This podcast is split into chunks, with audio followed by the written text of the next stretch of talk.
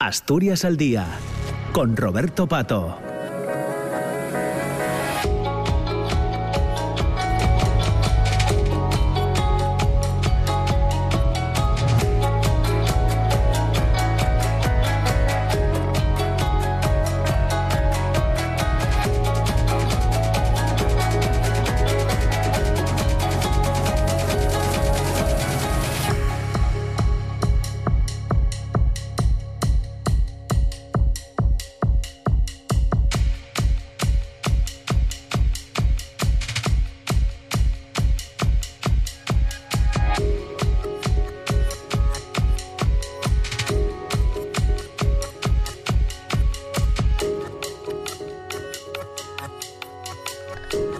Hola, ¿qué tal? ¿Cómo están? Muy buenos días. Son las 9 de la mañana y dos minutos. Bienvenidas, bienvenidos. Comienza Asturias al día en este martes 5 de diciembre. Ya saben que vamos a estar juntos hasta las 10 y media de la mañana con dos partes en el programa. La primera que nos acercará hasta las 10 y la segunda después del boletín de las 10 de la mañana.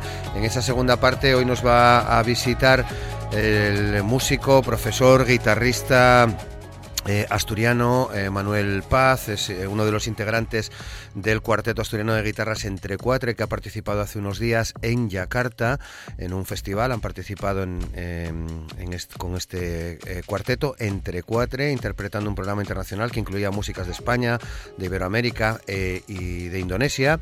Y hoy nos lo va a contar después del boletín de noticias. Va a estar con nosotros aquí en el estudio Manuel Paz. Y hasta ese momento, hasta las 10 de la mañana, hoy continuamos analizando cuestiones que tienen que ver con la actualidad y sin perder de vista que mañana, día 6 de diciembre, es el eh, día de la Constitución, es el día en el que se conmemora la, Constitución que cumple ya 45, eh, 45 años, es el 45 aniversario de la Constitución y hay multitud de actos en todo el país, también en Asturias, que tienen que ver, que tienen como protagonista a la Constitución española. De hecho, hoy a las 12 está previsto el acto institucional Nacional en la Junta General del Principado con la intervención del presidente de la Junta General, eh, Juan Cofiño. También hoy en el Congreso de, eh, los Diputados, la presidenta Francina Armengol va a inaugurar eh, a las 12 una serie de actos que tienen que ver con la Constitución. Hoy en ese acto hay una charla coloquio a las 12 que va a reunir a ponentes de la Constitución como Miguel Roca y Miguel Herrero y Rodríguez de, de Miñón. Precisamente en el Congreso, en el marco del Día de la Constitución que se celebra mañana, en el Congreso eh, se va a desarrollar esta charla coloquio que va a estar moderada por la periodista Rosa María Calaf y que también va a contar con la participación de los diputados Miguel Ángel eh, Sastre Ullá del Grupo Popular y Ada Santana Aguilera, diputada del Grupo Socialista. Mañana en el Congreso, también a partir de las 12, va a tener lugar una recepción con motivo del Día de la Constitución eh, que celebra cada año en las que se celebra cada año en las Cortes Generales con el Congreso y Senado en homenaje al texto fundamental en la efeméride que recuerda la aprobación en referéndum del, eh, del pueblo español de la Constitución del año 1978. En el acto van a estar presentes miembros de las mesas de ambas cámaras miembros del Gobierno, representantes de las altas instituciones del Estado, diputados, senadores y otras eh, autoridades. También eh, mañana eh, la presidenta del Congreso, Francina Armengol, y el presidente del Senado, Pedro Royán, van a saludar a los invitados en el pasillo del orden del día, su llegada a Palacio. Los presidentes de las cámaras, junto con el también presidente del Gobierno, Pedro Sánchez, se van a dirigir posteriormente al Salón de los Pasos Perdidos, donde se va a desarrollar el acto central. En el Salón de Conferencias Van a estar ubicados eh, las autoridades e, e, invitados al acto, que son miembros de las mesas del Congreso del Senado, portavoces parlamentarios, miembros del Gobierno, expresidentes de las cámaras, también diputados, senadores y resto de de invitados. Van a comenzar mañana con la interpretación de una pieza musical, Aquellas Pequeñas Cosas, por parte de la cantante María Verasarte, que va a estar acompañada de Pablo Martín Caminero eh, al contrabajo. Y a continuación se van a leer eh, eh, algunos artículos de la Constitución. En concreto, Andrea González, presidenta del Consejo de la Juventud de España, va a dar lectura al artículo 48. Luis Cayo Pérez, presidente del Comité Español de Representantes de Personas con Discapacidad, el CERMI, va a leer el artículo 10. La cantante Infante María eh, Verasarte dará lectura al artículo 137 en castellano, catalán, vasco y gallego. Anabella Estevez Jiménez, eh, fundadora de la Fundación Anabella de Ayuda a Mujeres Maltratadas, también va a leer el artículo 14. Eva Saldaña, directora ejecutiva de Greenpeace, dará lectura al 45 y el alumno de segundo de primaria, Pablo Ruiz Moreno, va a leer el artículo 39 de la Constitución eh, española. Ya se han hecho en Asturias también algunos actos, por ejemplo, en el Colegio de Abogados de Oviedo tenía lugar ayer un, acto de homenaje a, la Constitución. La Constitución es la gran eh, obra de arte de nuestro tiempo. Eh, honrarla es honrar a la nación y eh, honrándola nos honramos a nosotros mismos. Son palabras del decano del Colegio de, Abogados de Oviedo, Antonio González Busto, en este acto que les digo que se celebraba precisamente ayer en el Salón de Actos del Colegio de Abogados. Se dio lectura además a 25 artículos del texto de 1978 por autoridades y personalidades regionales de distintos ámbitos eh, sociales. Por ejemplo, estuvo leyendo la delegada del Gobierno de Lialosa, el presidente del Tribunal Superior de Justicia de Asturias, Jesús María eh, Chamorro, y la fiscal superior, María Esther eh, Fernández. leyeron respectivamente los artículos 138, 117 y 124. El primero garantiza la solidaridad económica y social entre autonomías, mientras que los otros dos hablan de que la justicia eh, se administra en nombre del rey por los jueces y que el Ministerio Fiscal defiende la justicia y la independencia de los eh, tribunales. También destacó la intervención de David García Turrado, un usuario del Centro de Apoyo a la Integración Down de Oviedo, que leyó el artículo 45 de la Constitución. Eh, se llevó además la mayor ovación. Su participación hilaba con el Día de las Personas con Discapacidad que se celebraba el pasado domingo.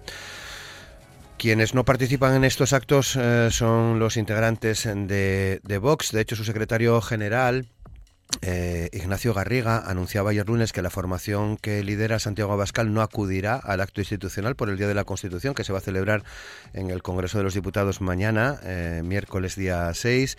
Explicaban desde Vox, explican desde Vox que la formación no va a participar en teatrillos organizados por el PSOE y sus socios y en su lugar estará en las calles para protestar por la ley de amnistía. En su 45 aniversario y a pesar de los avatares de los últimos tiempos, parece que la Constitución goza de un alto aprecio entre la ciudadanía. Más de dos de cada tres se muestran satisfechos de cómo ha contribuido a organizar la vida pública en el país. Eso no impide que un porcentaje muy similar abogue por introducir algunas reformas en la ley fundamental, empezando por suprimir la preferencia del varón en la línea sucesoria de la jefatura del Estado o incluso, aunque en cifras sensiblemente menores, para reconocer conocer la plurinacionalidad de España. Son algunos de los aspectos eh, más llamativos de una encuesta que se viene publicando ya desde ayer sobre la vigencia de la Constitución, incluida en el denominado Barómetro de Diciembre de 40DB que realiza esta, esta empresa para el país y la cadena SER. Por otra parte, el ministro de la Presidencia y de Justicia, Félix Bolaños, reconoció ayer lunes que la Comisión Europea tiene preguntas sobre la ley de amnistía y que el Gobierno las responde todas en un diálogo continuo, fluido y transparente. Decía el ministro Bolaños que se está manteniendo un diálogo eh, en, esos, en esos términos continuo, fluido, transparente para clarificar cualquier eh, aspecto eh, en relación a la, a la ley de amnistía. Por su parte, el comisario europeo de justicia, Didier Reinders, insistía en que Bruselas no se pronunciará sobre esta ley hasta que el Congreso de los Diputados apruebe el texto de, definitivo. Mientras tanto, también decía que se ha entrado en ese diálogo constructivo con las autoridades españolas, un diálogo que marca dentro de la, de la costumbre habitual de la Comisión Europea con todos los Estados miembros de la Unión. Son algunos de los asuntos que vamos a tratar en esta primera parte del programa de hoy, aquí en Asturias al Día. Van a estar con nosotros eh, el abogado Ricardo Gayol, columnista también del diario La Nueva España, el periodista Ramón Suárez y el sindicalista de comisiones obreras en el Ayuntamiento de Gijón, Rubén Medina. Asturias al Día, con Roberto Pato.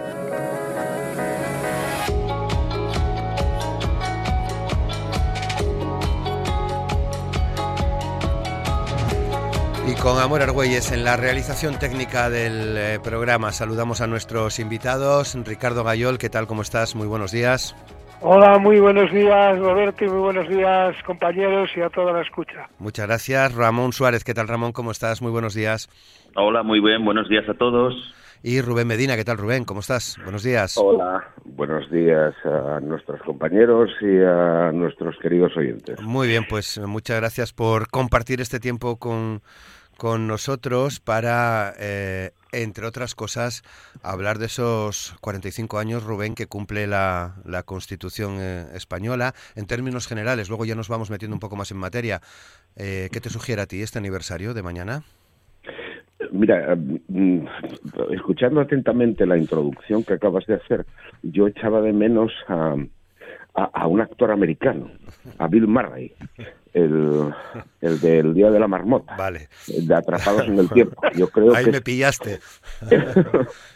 porque bien está todo está todo muy bien pero resulta que bueno esto parece una de una circularidad absoluta eh, bueno yo le comentaría a nuestros oyentes que yo no voté la constitución porque entonces no era mayor de edad eh, y entonces yo siempre recuerdo una frase de no voy a ir por mi por mi formación ¿eh? marxista no voy a ir a un a un constitucionalista americano Thomas Jefferson que decía que sería antidemocrático negar a las futuras generaciones la capacidad de decidir su propio modo de vivir.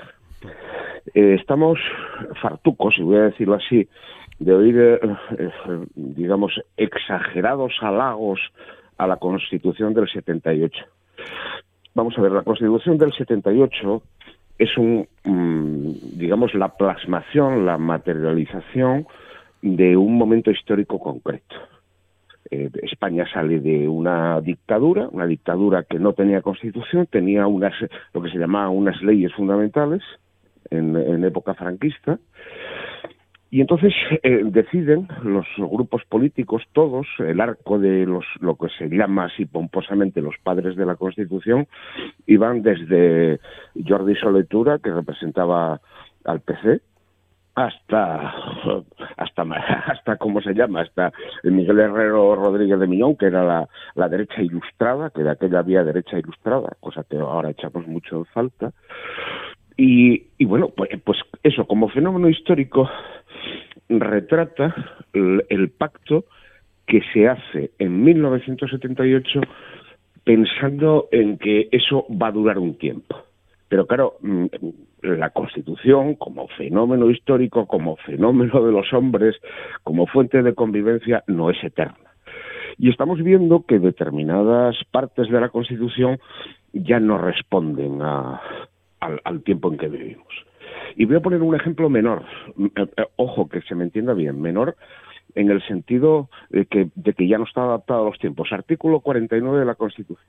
Y el artículo 49 de la Constitución habla de disminuidos, del derecho de los disminuidos. Bueno, ese, ese concepto en 40 años ha cambiado, ha cambiado radicalmente.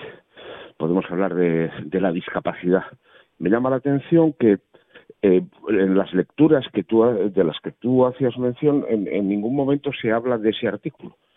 Eh, ¿Y por qué no se habla? Porque probablemente estalle en los oídos de las personas que ahora lo oyen. Eh, vamos a ver, la Constitución no es, insisto, voy a repetir el concepto, no es sacrosanta. Necesita un lavado de cara. Hemos de recordar que la Constitución española ya tuvo dos reformas, cosa que hay mucha gente que ignora. Esas reformas fue en el año 1992 precisamente por una obligación eh, de, de la Unión Europea eh, que era el derecho que tienen los extranjeros residentes a participar tanto como electores como elegibles en las elecciones municipales, y después otra reforma en el año 2011 que a mí me duele muy especialmente porque eh, se digamos se hizo sacrosanto en este caso también la primacía de, del déficit público. Precisamente estábamos hablando de un contexto de crisis económica potente. Y, aquí, y esa, esa última reforma se hizo, como diría Cicerón, nocte, de noche, y, y con acuerdo mm, de todos los grupos políticos, curiosamente. Bien, eh, no olvidemos que como producto histórico eh, eso no es eterno eh, comentaba antes, ley de leyes, no, más bien marco de convivencia. Y pues, seguiremos hablando, que tengo algún apunte que hacer más. perfecto. Eh, Ramón. Bueno, yo como breve introducción sí, sí celebro que eh, esos 45 años de Constitución, que no es baladí, luego supongo que desarrollaremos más, como dijo Rubén, pero ya que tenemos en nuestro país tantas fiestas de origen cristiano y católico, Semana Santa, Navidades, el día de no sé qué Santo Santa, oye, pues está muy bien, muy bien contar con una gran celebración, una gran fiesta eh, referente a asuntos relacionados con la razón y no tanto con la fe, ¿no? Yo creo que la Constitución ha de quedarnos claro a los que la hayan votado y a lo que no, que es la diosa principal de una democracia, la guía de un país. Reconoce sin duda los derechos inherentes eh, a las personas y estructura el Estado, lo somete a derecho. Por tanto, mm, sin faltar el respeto a nadie, es muchísimo más importante a día de hoy, pues que, por ejemplo, lo que implica la Inmaculada Concepción, ¿vale? Que se une en el puente. Eh, y no lo digo con ironía, quiero decir, es verdad. Eh, llevamos años y años conmemorando los aniversarios de la Constitución, y eso sí lo lamento, con grandes enfrentamientos. Esa alegría eh, y satisfacción que se reflejaba, por ejemplo, en los años 80, en los programas de conmemoración de la Constitución, todo era emocionalidad, sensación de triunfo, de celebración, se veían programas de aquella como los de documentos TV, donde, bueno, pues oye, eh, se le daba un cariz de importancia, de relevancia, de logro. Ahora eso, eso ha menguado desgraciadamente, y yo eh, luego lo apuntaré, Roberto, repartiría culpas, porque tanto a un lado como a otro, pues aunque ahora todo el mundo se, o casi todo el mundo se autoproclame constitucionalista, le han dado a veces, sin haberla leído o sin haberla entendido, mucha gente le ha dado mucho, muchas patadas a la Constitución. Entonces yo creo que deberíamos reivindicar la importancia, sobre todo las nuevas generaciones que muchas veces eh, pues pierden fe en la política y desafección y, reivindicarla. Ricardo, tú sí la votaste, Ricardo, no es por no es por porque eres más veterano que nosotros fue, fue la segunda vez que voté. La primera fue el 15 de junio del 77 y después voté la Constitución, porque la reforma política me abstuve porque todavía no me fiaba de Suárez. En ese, el 15 de diciembre del 77. Entonces, bueno, evidentemente la voté y yo considero que la Constitución es un logro importante en, en la trayectoria histórica de este país. Es un, un logro sustancial y por lo tanto no infravaloro en absoluto eh, pues el papel que, que ha jugado eh, tanto en aquel momento histórico concreto que fue muy importante como en, en el proceso que se ha ido siguiendo, aunque sobre eso ya tengo muchos muchos matices, obviamente, ¿no? Eh, yo la voté porque, mm, como decía Rubén, conjugaba una postura de consenso que iba desde el Partido Comunista de España que representó entonces Soletura, hasta Manuel Fraga, y ni más ni menos. Quiero decir que, que si era capaz de aglutinar, aunque incluso hubiera habido votos particulares y tal, pero, pero si era capaz de conjugar todo eso, es que estábamos en otra época y estábamos abriendo otro momento histórico. Y creo que en ese sentido nadie puede negar el valor de la Constitución del 78 ahora que se cumplen 45 años. Pero dicho eso, creo que un marco jurídico político como el que crea la Constitución eh, envejece con el tiempo.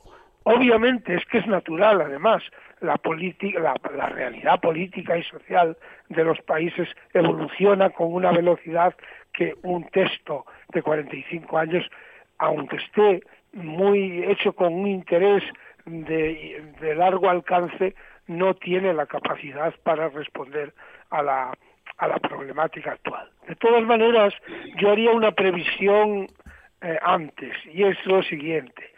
Si tomamos la Constitución como marco jurídico desde una eh, actitud de literalidad de la Constitución, eh, es una cosa. Y si la tomamos desde lo que sería, lo que llamaríamos el espíritu de las leyes, es otra.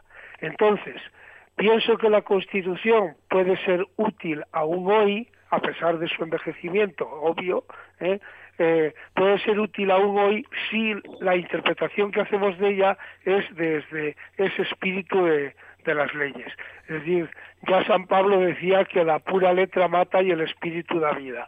Bueno, pues si, si mantenemos el espíritu puede ser útil para muchas cuestiones, incluida la amnistía que se está tratando ahora. Eh, eh, pero eh, decir, necesita un cambio. Y yo creo que aquí acaba de salir una encuesta que un 71% de los españoles apostarían por un cambio. Luego, en los cambios hay como tres niveles, el nivel de, unos cambios cosméticos que no dejan de ser importantes, como ha, como ha citado Rubén, aunque dejadme que diga solo en, en, un segundo que el artículo 49, cuidado, que tiene tralla también. ¿eh? No, es que a veces desde la discapacidad se venden cosas que no son tan fáciles. Pero bueno, eh, aparte de que yo pienso que dentro de 20 años pensaremos que discapacidad equivale a disminución. Yo creo que hay que usar un término mucho más técnico, para mí sería en este momento diversidad funcional, pero bueno, eso es un debate distinto y no me quiero meter ahora. Pero entonces podría haber una reforma muy de tipo cosmético que cogería tres, cuatro, cinco cosas importantes, pero mm, que, no que no tendrían un debate excesivo. Segundo, ya una reforma de mayor calado, con, entrando en temas de derechos, entrando en temas del modelo de Estado, y por último, la posibilidad de un proceso constituyente, porque no, no pasa nada porque el país vaya teniendo distintas constituciones, como ocurre en otros muchos. Entonces, hombre, obviamente yo sería partidario de un proceso constituyente, pero ahí sí que creo que la correlación de fuerzas no lo permite en este momento. Lo más que permitiría sería una reforma y veríamos, habría que ir midiendo a ver de qué calado. Pero soy partidario de esa reforma. Muy bien, bueno, 9 y 23, tanto eh, Rubén como Ramón habéis eh, dejado cosas que decir. Eh. Sí, sí. Eh, adelante, adelante, Rubén. Bueno, en, primer, en primer lugar, una precisión, una precisión no, un comentario al, al paso de lo que acaba de comentar Ricardo. Efectivamente, no se me olvidó porque hablaba de la izquierda de Soletura y de y la derecha de, ilustrada de Herrero de Miñón. Me faltaba Manuel Farga, pero lo hice deliberadamente por una razón.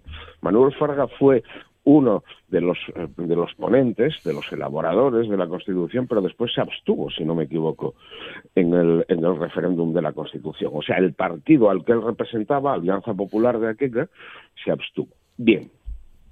Eh, si yo lo que quería decir es que mm, y voy a insistir otra vez, eh, insisto, ser repetitivo, pero vamos a ver, como producto histórico necesita ser adaptada. Y yo estoy con Ricardo. Deberíamos ir a un proceso constituyente, efectivamente, porque aquí estamos hablando, por ejemplo, del modelo de Estado, estamos hablando del modelo territorial, estamos hablando de cosas realmente sustantivas. Y lo que está claro es que, por ejemplo, estos días, o, al hilo de lo que tú comentabas de la encuesta de la SER, eh, vamos a ver, eh, que si la prelación de sexos en la corona, pero claro, por ejemplo, nadie habla del, del, papel inviolable que se le da al monarca. Bueno, vamos a ver, y estamos viendo los efectos de esa inviolabilidad general que tiene que ver no solamente con los actos que refrenda el rey, sino con, hasta con los actos de su vida privada. Eh, bueno, pues e, ese, todo ese tipo de cosas necesitan necesariamente una modificación. Y esa modificación es cierto que ahora mismo, bueno, tenemos el ejemplo del, de la falta de renovación en los últimos cinco años del Consejo General del Poder Judicial. Parece que las dos fuerzas políticas mayoritarias en España no se ponen de acuerdo ni en, ni en lo más evidente. Que es difícil, no nos cabe ninguna duda, pero es que entonces de ahí la referencia al día de la marmota. Estamos siempre repitiendo eh, exactamente los mismos esquemas.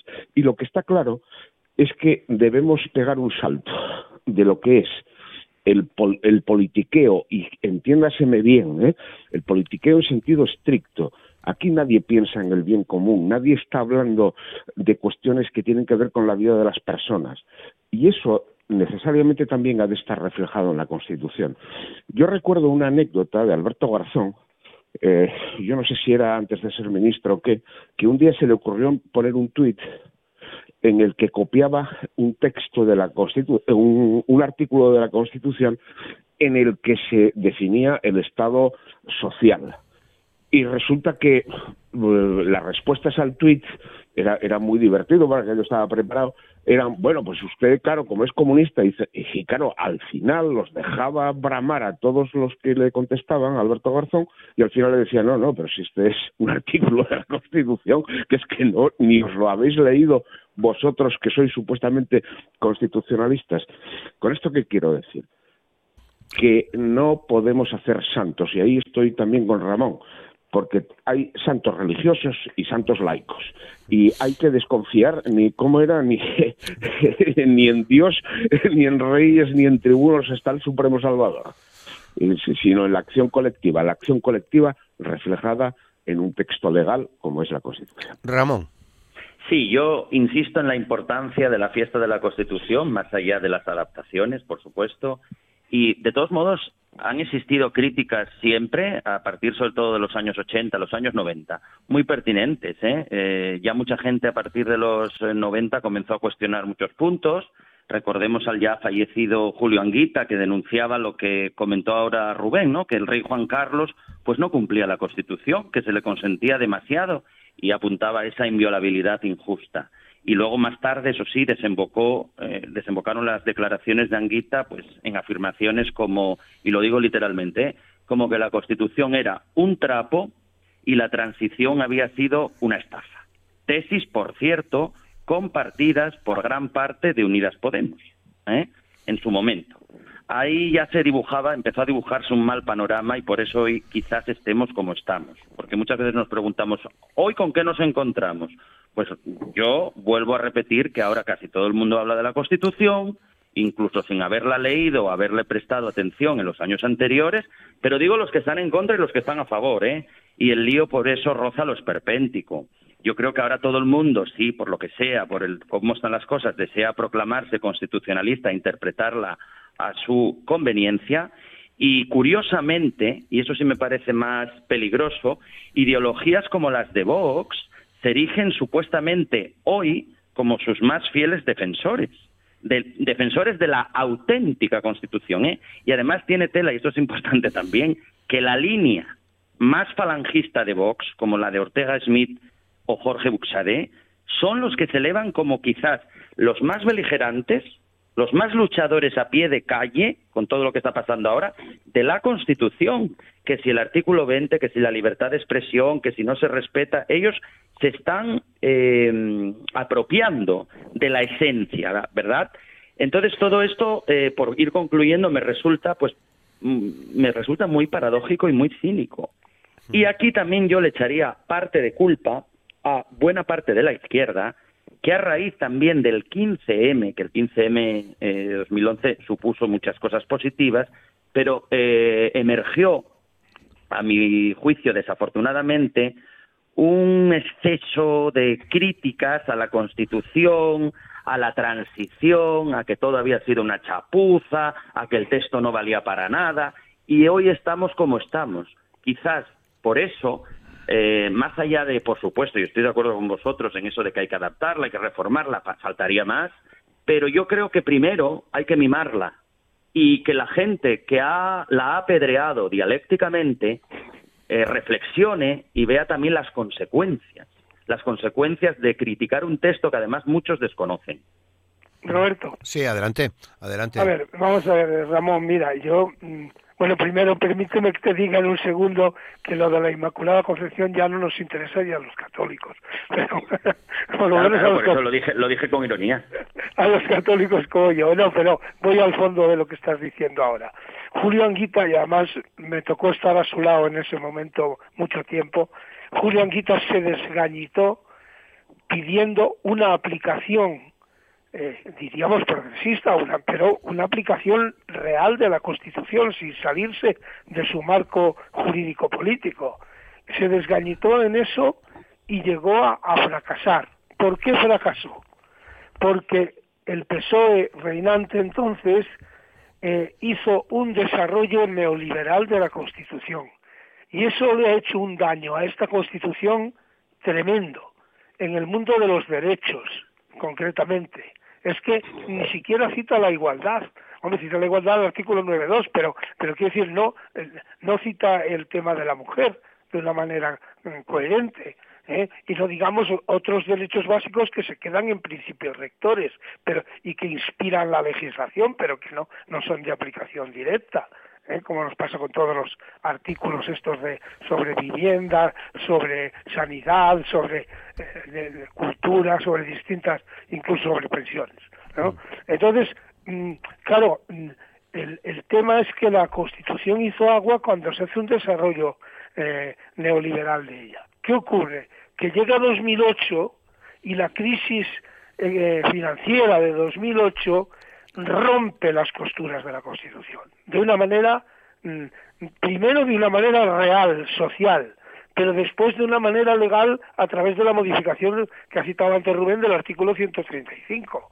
Entonces, claro, obviamente el 15M que surge en ese momento sí bebe un tanto de las fuentes de las críticas de Anguita, citándolo o no, y, en, ese momento hay un deterioro de la imagen de la Constitución porque no responde a las necesidades de la población, no da respuestas a la gran crisis social que se produce. Y eso provoca el que haya mucha gente que demande un proceso constituyente. Sí, sí, pero escucha, Ricardo, pero eh. siempre se supo, siempre se supo que el derecho a la vivienda y al trabajo era un principio rector de la política social y económica y no un derecho, ya, pero no no era nuevo. Lo que pasa es que la gente no lo leyó o no se enteró o quiso manipular, yo eso ya no lo sé. Pero siempre, espera, espera, siempre fue un principio rector de la política social y económica. Y mucha gente ya quiso el derecho a la vivienda, tal. No era así. y luego, lo que no se puede hacer, que Anguita, escucha... Ahora te doy la palabra, Ricardo, sí. Lo que no se puede hacer, que Anguita lo hizo, bueno, se puede hacer, por supuesto, porque está en su derecho, estuvo en su derecho, es primero mm, dar una imagen de que había que cumplirla, de que la Constitución. Y luego en el 2011, aparte de decir que era un trapo, volver a criticar la transición de una manera como muy visceral, cuando en general yo creo que con los fallos que tuvo, por supuesto, pero mm, salir de una dictadura y meterse, eh, lograr, lograr que ideologías, que, como decía uno, que los comunistas se volvieran monárquicos, que los dictadores se volvieran demócratas, lograr eso y no ponerlo en valor, para mí fue de una irresponsabilidad bastante eh, grave para un intelectual de su talla. Y luego el 15M, con sus buenas eh, medidas, con todo lo que sabemos, lo que reivindicó de la, de la necesidad de que se cumplieran ciertas eh, medidas, ¿no? Pero tampoco la cultivó. Entonces, de aquellos polvos vinieron estos lodos. No te admito la crítica en el sentido de que eh, sí, es verdad que la transición produjo el cambio político, que es muy, es muy importante. Es, digamos, la puerta de todos los demás cambios, pero no avanzó en los demás cambios. La Constitución no conmovió en absoluto el sistema socioeconómico, no conmovió la desigualdad en absoluto. Y eso, claro, llega un momento en su aplicación de, de una serie de años que dices, entonces esto no nos sirve y obviamente ahora estamos quizá en una etapa de mayor tranquilidad en ese aspecto, pero también nos encontramos con un problema que con la polarización política prácticamente es inviable cualquier reforma, incluso las más cosméticas. Bueno, 9 y 35. Eh, ¿Veis, entendéis, pensáis que hay un desafío al orden constitucional que deriva de los acuerdos de investidura. Hemos visto, lo hemos comentado, si no fue con vosotros, fue con, en otros programas, eh, esas pancartas que hemos visto durante prácticamente todo el pasado mes que aluden a la Constitución y no de manera muy gratificante. Eh, Rubén. Bueno, yo, yo es que yo debo vivir, me, me estoy haciendo muy mayor yo. sí, sí, porque vamos a ver, eso que llaman la construcción del relato, por una parte, y eso que se llama también la, los temas del diario, a mí me supera. O sea, no hay un planteamiento, ¿cómo que están en contra de la Constitución? Si están en contra de la Constitución, que lo vayan a denunciar, ya tienen el partido judicial para defenderlos. No, es que yo, esa, esas cosas no tienen ningún tipo de sustancia. Eh, lo que tiene sustancia, efectivamente, y por eso les está saliendo mal a la derecha todo ese tipo de manifestaciones, porque en contra de lo que, de lo que se pueda pensar, esas manifestaciones han jugado a favor precisamente del pacto de gobierno. ¿Y por qué digo esto? Porque la, la imagen de la España rancia y sin, y sin, y sin solución es la que nos han estado vendiendo mm, estos días en la, en la calle con las, eh, con las quejas eh, y manifestaciones en, en, en, las sedes del Partido Socialista.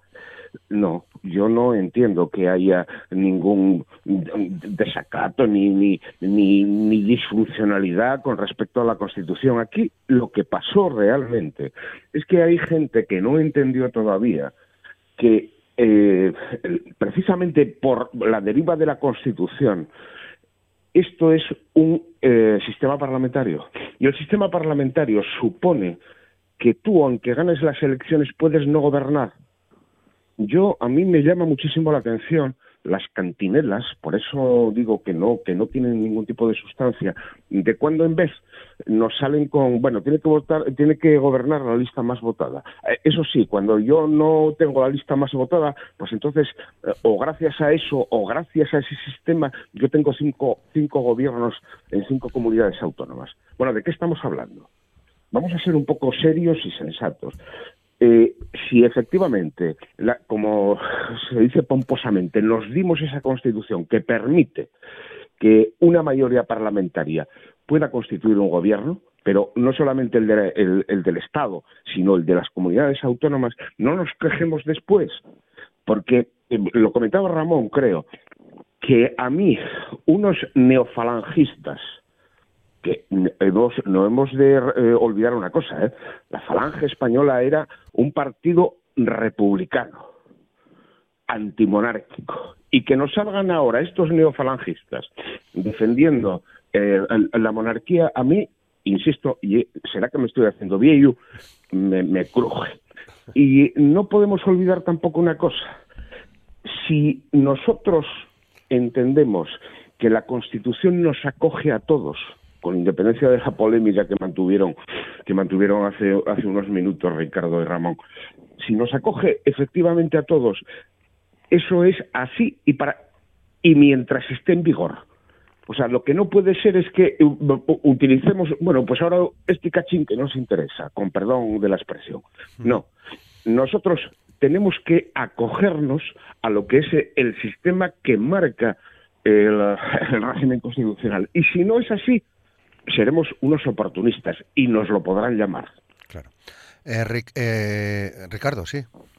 Sí, bueno, yo creo que todo lo que sea eh, unir la, Constitución o la, la, defensa hipotética de la Constitución con los signos nazis, franquistas, todo eso es un despropósito. Por supuesto, la Constitución sí que es verdad que es un elemento diferencial político claro respecto al franquismo y eso es indiscutible. Además, yo creo una cosa, todos los partidos que están en el Congreso de los Diputados y en el Senado son partidos constitucionales. Pueden no ser constitucionalistas, porque uno puede aspirar a una reforma más eh, grande de la Constitución o a, o a que incluso haya retrocesos, pero, pero son constitucionalistas porque están en el sistema político que la Constitución eh, ampara y prevé. O sea, por lo tanto, en eso yo creo que no hay ningún distingo. Otra cosa es el cariz político ideológico que tenga cada, cual. Por lo tanto, yo mm, me parece que la Constitución, en cuanto a, instrumento histórico, y ya hemos dicho antes de todo lo que podíamos decir de, de, las reformas, y, bueno, podríamos decir mucho más, eh, es, es indudable que está ahí, que tiene un valor y que eso no, no se va a retroceder sobre eso. Ahora, yo sería partidario de poder avanzar más, obviamente. Sí, eh, Ramón. Vale, desacato a la Constitución hoy no, pero sí se desafía al orden constitucional eh, con lo que está ocurriendo y, y sobre todo a la, a la credibilidad de gran parte del Partido Socialista con este tema de la amnistía que tardará tiempo en recuperarse. Yo, sinceramente, antes de abundar, eso sí, en los entresijos estos de la amnistía y demás, recordar también, ojo, haciendo honor a la verdad y a la justicia, que no únicamente ha desafiado al orden constitucional el PSOE. Recordemos que el PP, que no acepta o no facilita la renovación del Consejo General del Poder Judicial, que antes lo habéis comentado, eh, el Consejo General del Poder Judicial lleva paralizado eh, desde 2018. ¿Eh? Y en su momento también nuestra Constitución se resquebrajó con la amnistía fiscal que el PP perpetró en 2012, que recordemos logró que afloraran 40.000 millones de euros que se habían ocultado a la Hacienda y se perdonaron a, los amnistiados cerca de 3.000 millones de euros, con lo cual... Entre ellos, disculpa Ramón, entre ellos quiero recordar el rey emérito. Claro, y no y gente, políticos y empresarios inmersos en tramas de corrupción, es decir, que no eran manzanas podridas aisladas, con lo cual ahí sí que también se desafió la Constitución y no vi tantos chillidos ni tanto escándalo. De todos modos, bueno. Perdona, Ramón, pero yo me refería a los 14 años de gobierno del PSOE entre el 82 y el 96, eh, en que el desarrollo neoliberal de la Constitución le dio un cariz muy determinado a la Carta Magna. Bueno, desarrollo neoliberal, claro, ahí es que ya sabes que discrepo contigo, porque yo considero que lo que sí se hizo en la primera etapa de Felipe González, que además tú piensas el panorama internacional que estaba eh, con Inglaterra y Estados Unidos eh, emprendiendo políticas duras neoliberales, yo creo que lo que hizo descender o sea, cómo evolucionó la educación y la sanidad en España, calificarlo de neoliberal me parece demasiado tendencioso. Pero ya sabes que en eso no nos vamos a poner tú y yo de acuerdo. Pero vale. en eso no nos vamos a poner de acuerdo. ¿quién, sabe, ¿quién sabe, hombre? Igual os ponéis de acuerdo. yo creo que no. O sí, a lo mejor un día tomando algo. Pero yo no califico. Mira que Roberto me conoce desde hace más años que yo hago una crítica profunda tanto al ordoliberalismo como al neoliberalismo, pero yo ahí no, no lo comparto, no lo comparto y máxime teniendo el panorama internacional, Thatcher, etcétera, que teníamos. Dicho esto, yo aludo a esto también eh, eh, en cuanto a lo de sí creo que hay un desafío al orden constitucional y, y muchas veces mirar para atrás resulta imprescindible para ponernos en contexto. ¿Por qué? Porque el Partido Socialista debe asumir de manera clara que ha dado un bandazo descarado, burdo y que ha demostrado además mucha inconsistencia cuando gritaban los del PSOE a los cuatro vientos que nada de referéndum ni amnistía antes de las elecciones. Y ojo, no solo Sánchez, porque eh, acordémonos de las declaraciones de Carmen Calvo en 2021, muy contundente ella, aseverando que la amnistía pues que no era planteable en un Estado constitucional y democrático, porque sería suprimir literalmente uno de los tres poderes del Estado, el judicial. Eso lo dijo de manera solemne Carmen Calvo, jurista. Por tanto, no debe sorprender que ahora, no digo que esté yo o no de acuerdo, pero sí lo considero importante, pataleen las cuatro asociaciones de jueces más importantes de nuestro país. Es decir, este tema, eh, mirando para atrás, en poco tiempo ha habido un cambio de opiniones y de criterios de gente formada en, el derecho que es para hacérselo mirar de verdad. ¿eh? Bien, 9 y 44. ¿Queréis añadir algo? Eh, os planteo otro asunto en el tramo que nos queda. Solo decir un segundo. A mí estos, estos rechazos me recuerdan a cuando se argumentaba que era imposible legalizar al Partido Comunista, por ejemplo, ¿no? y, que, y que luego todos hemos visto con tanta normalidad. Muy bien. Bueno, os quería eh, plantear eh, la situación, Rubén, en, en, Gaza, eh, derivada de las palabras de, de, Pedro Sánchez del otro día, que volvió a reafirmar.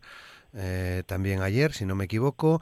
hemos visto además en el panorama internacional cada vez hay más países, incluidos Estados Unidos, que se están planteando o están planteando a Israel la dura ofensiva que está desarrollando eh, y quería pediros opinión en ese, ya en este último tramo del programa. Eh, Rubén.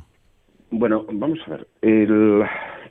Todo esto empieza por una expresión que utiliza Pedro Sánchez en, la visita que hizo a Netanyahu en compañía del primer ministro belga. Claro, como Fijó no sabe inglés, porque además ya nos dijo que se había perdido alguna clase o no iba directamente, eh, dijo una expresión inglesa perfecta, que es truly unbearable, o sea, verdaderamente insoportable. ¿Y a qué se refería con verdaderamente insoportable? Pues a la muerte de civiles, en concreto niños, y esto, insisto, lo de los niños, porque tal parece que hay una operación dirigida, mm, o sea, que, quiero decir que el Estado de Israel selecciona a sus víctimas. No porque utilice bombardeos indiscriminados, podemos pensar que no sepa a quién está atacando. Y eso, eso generó, digamos, un estado de opinión en España oportunista también de la, derecha española, de la derecha española que seguramente tiene determinados intereses con el Estado de Israel. Pero lo que nos olvidamos aquí, eh, tanto los opinadores, los opinólogos, los todólogos, eh, de decir, es que esa era la postura de la Unión Europea, dicha con claridad y desnuda. Todavía ayer el responsable de, Asuntos Exteriores en la, no, recuerdo cómo se denomina el cargo, eh, Josep Borrell, vino a insistir en lo mismo que dijo Pedro Sánchez. Y no nos olvidemos una cosa, Joe Biden también lo dijo. ¿Por qué? Porque es objetivamente eh, y verdaderamente, como dijo Sánchez, insoportable ver las imágenes que nos están ofreciendo afortunadamente los medios de comunicación. Y digo afortunadamente porque son extraordinariamente desagradables y significativas. Está claro que el Estado de Israel, y aquí a mí me gustaría meter una cuña, se está diciendo en determinados ámbitos que si estás en contra del Estado de Israel eres antisemita. Hay mucha gente que es terriblemente ignorante. Pueblo semita es tanto el judío el fenicio, el cananeo y los árabes, que no se nos olvide. ¿eh? Porque el, el, semita viene de Sem, uno de los hijos de Noé, Sem, Cam y Jafet. Eso que no se nos olvide. Aquí de lo que estamos hablando es de la imposición de un Estado sionista que está arrinconando a la población. Vamos a poner el caso que nuestros oyentes creo que están al cabo de ello la, lo que es la tira territorial de Gaza, que es una tira así, digamos, longitudinal, como si fuese el Estado de Chile dentro de Palestina. Imagínese Chile, que es largo, como decía Víctor Jara, ¿es Chile un país tan largo? Bueno, pues la tira de Gaza, lo que están haciendo el Estado de Israel es trasladar a la población palestina del norte al sur. Y resulta que dicen, abandonen ustedes el norte, que ahí están las bases de Hamas el movimiento terrorista, he de decir yo también, ¿eh? que ya jamás ya se encargó de liquidar toda, toda posibilidad de una izquierda en Palestina. Bien, pues entonces lo que hacen es llevarlos del norte al sur y ahora bombardean el sur. O sea, eso es, está claro que está pensado, eh, deliberado y organizado. ¿Qué sucede? Que hasta, insisto, hasta Joe Biden, hasta Estados Unidos, están planteándose eh, su apoyo al Estado de Israel, porque es insoportable. ¿Y cuánto va a durar esto? Lo desconozco. Está claro que el Estado de Israel tiene unos planes y esos planes, desde luego, no pasan por eh, la solución de los dos estados. Y ojo, me gustaría decir una cosa. En ningún momento, desde que eh, los palestinos aceptan la solución de los dos estados, se pone en duda la viabilidad del Estado de Israel. Y otra cosa voy a decir. Estos días está corriendo por determinadas redes de izquierdistas, cosa que me llama la atención, la idea de no de dos estados, sino de uno multicultural, que eso ya se planteó en 1947 cuando los británicos abandonaron Palestina. Ramón. Bueno, bueno, a los judíos ya los criticaba Marx ¿eh? en su obra La cuestión judía, tildándolos de, de interesados y de siendo el judío que no siendo el judío claro claro pero pero sí que hay que reconocer que mucha parte eh, gran parte de la izquierda sobre todo de la izquierda marxista ha contribuido eh, no digo que de manera malintencionada pero a lo mejor ha contribuido por cuestiones ideológicas a aumentar un cierto rechazo hacia los judíos con esos argumentos dichos y escritos por Marx vale eh, de todos modos, centrándome en Pedro Sánchez. Pedro Sánchez, yo a mi juicio, ha sido valiente, comprometido y muy coherente. ¿Nos ha creado una crisis diplomática, como sostienen algunos? Bueno, quizás a corto plazo, quizás también necesaria. Pero tremendo, eh, evidentemente tremendo fue el ataque eh, de Hamas, repugnante, fue condenable, fue atroz. Sí me faltó, insisto, una condena más unánime y más firme por parte tanto de la, del ala de Podemos, incluso de Yolanda Díaz, pero bueno, pero centrándonos en esto, la respuesta que dio Israel resultó brutal y desproporcionada y debe frenarse. Y esto hay que eh, abordarlo a nivel internacional, seguir diciendo, seguir insistiendo en la cantidad de violación del derecho internacional que ha hecho Israel y que sigue haciendo. Vale. Pero lo que os decía, eh, cuidado con esta izquierda española que no condena las teocracias islámicas con contundencia y sí cuestiona a Israel con virulencia. Porque yo recuerdo hace poco manifestaciones en Cataluña, creo que eran concreto, pro-palestinas con banderas gays, donde tenía que decir la, el, propio periodista a, los manifestantes, oiga usted, usted sabe que lo que usted, que donde usted defiende Palestina y todo esto, ¿sabe lo que harían con los gays ahí? Eh, es decir, se desconoce a veces la escala de valores de cierta parte del mundo islámico.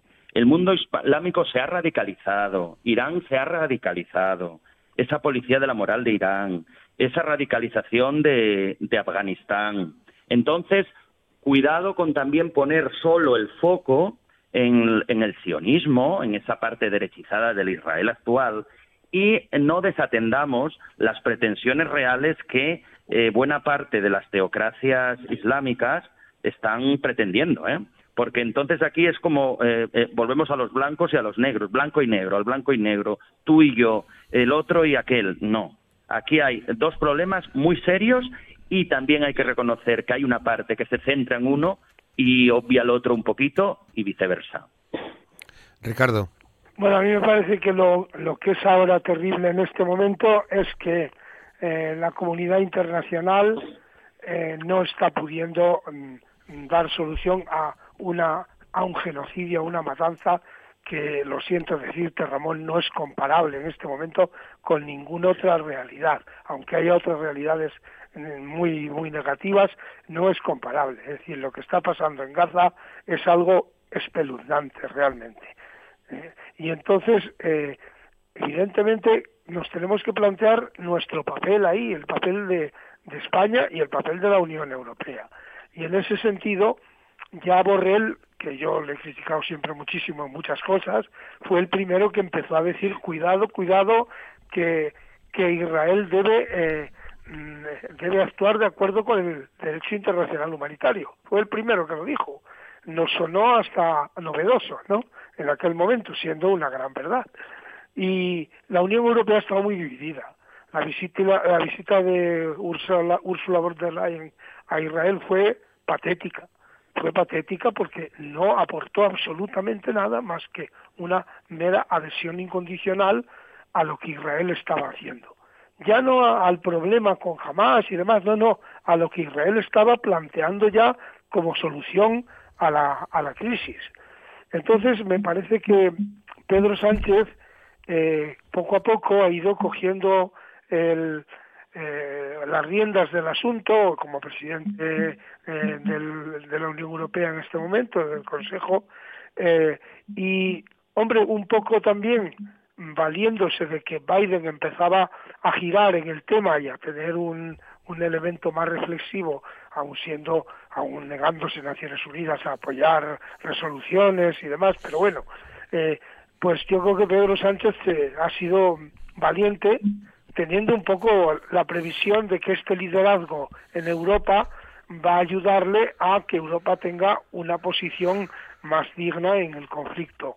Eh, todavía no está conseguida con, con, absoluta unanimidad y eso es un intento que tendrán que hacer, el, el que la posición europea sea firme. De todas maneras, con eso, que es importante, el papel de Europa vale la pena eh, apreciarlo y apoyarlo, pero mm, sigo pensando que Naciones Unidas y esa postura de Israel frente a Antonio Guterres es mm, me parece también absolutamente mm, negativa, absolutamente porque no ha servido a aceptar ni el más mínimo comentario de esa autoridad mundial, pues creo que en este momento nos tenemos que mover en parar a Israel. Es, es, es ahora lo, lo, lo básico, lo fundamental.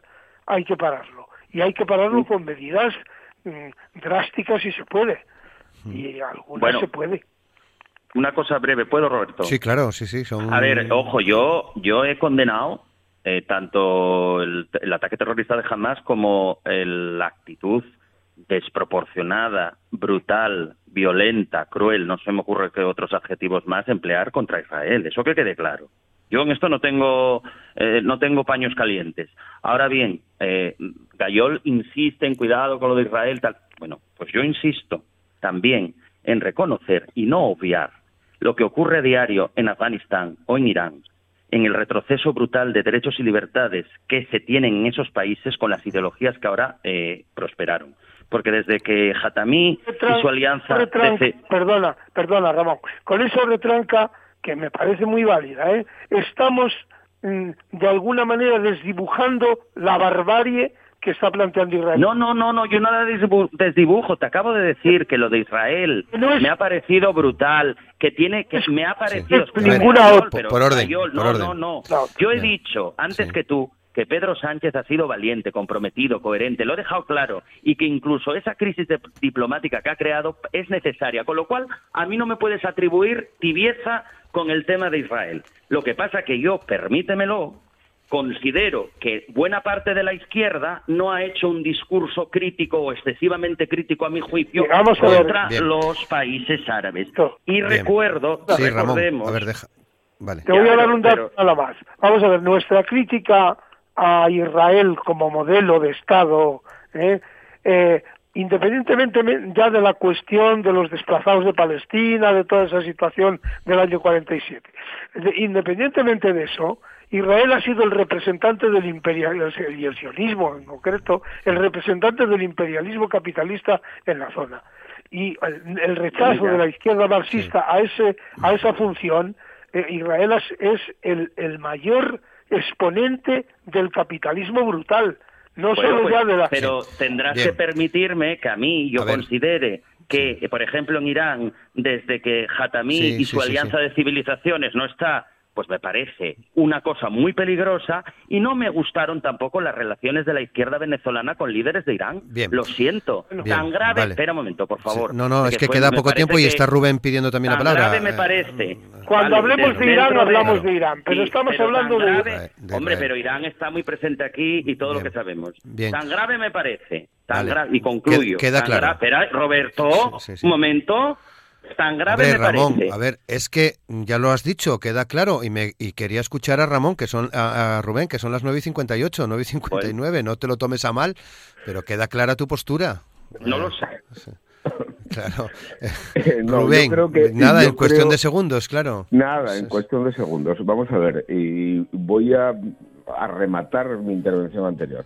Se está produciendo un genocidio y eso es incuestionable. Y un genocidio del calibre del, genocidio armenio en 1915 por parte de los jóvenes turcos o del que hubo en Ruanda hace 20 años. Muy bien. Y eso es impepinable. Pues lo dejamos. Ramón Suárez, muchas gracias. Venga todos. Rubén Medina, muchas gracias. Eh, a vosotros. Y Ricardo Gayol, muchas gracias. Muchas gracias y un abrazo a todos, incluido Ramón. Claro, gracias. Volvemos después del boletín de las 10.